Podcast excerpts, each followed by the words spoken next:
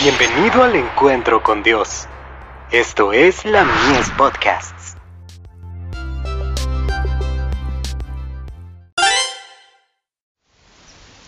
Cada día con Dios.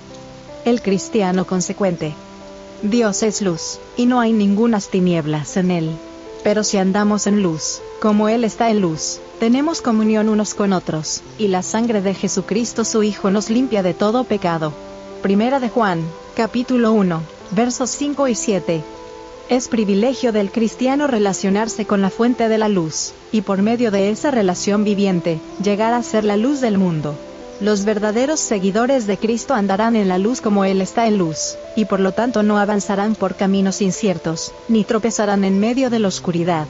El gran maestro está tratando de que sus oyentes comprendan la bendición que pueden llegar a ser para el mundo, al compararlos con el sol naciente que dispersa la niebla y disipa la oscuridad.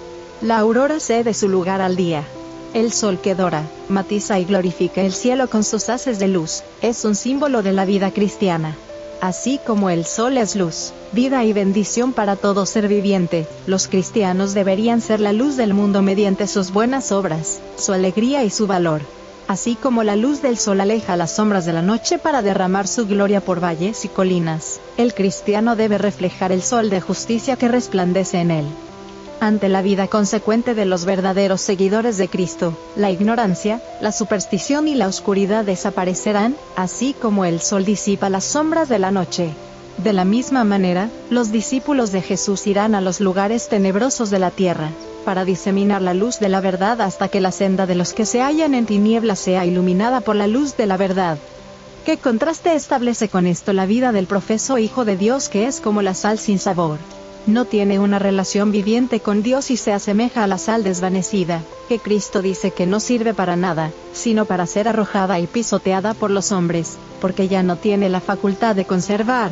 Así es la vida del profeso seguidor de Cristo si no tiene una relación viviente con el Señor. Estos profesos creyentes, carentes de sol, son sombras y oscuridad. Cada manifestación de duda fortalece la incredulidad. Cada pensamiento y palabra de esperanza, valor, luz y amor, fortalece la fe y fortifica el alma para resistir en medio de la oscuridad moral que existe en el mundo. Los que hablan acerca de la fe tendrán fe, y los que hablan acerca del desánimo tendrán desánimo. Nos transformamos de acuerdo con lo que contemplamos. Carta 16, del 24 de marzo de 1880, a un administrador de la Asociación General.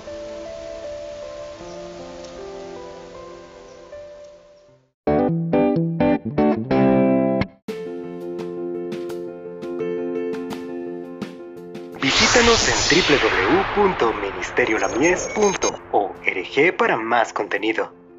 Dios te bendiga.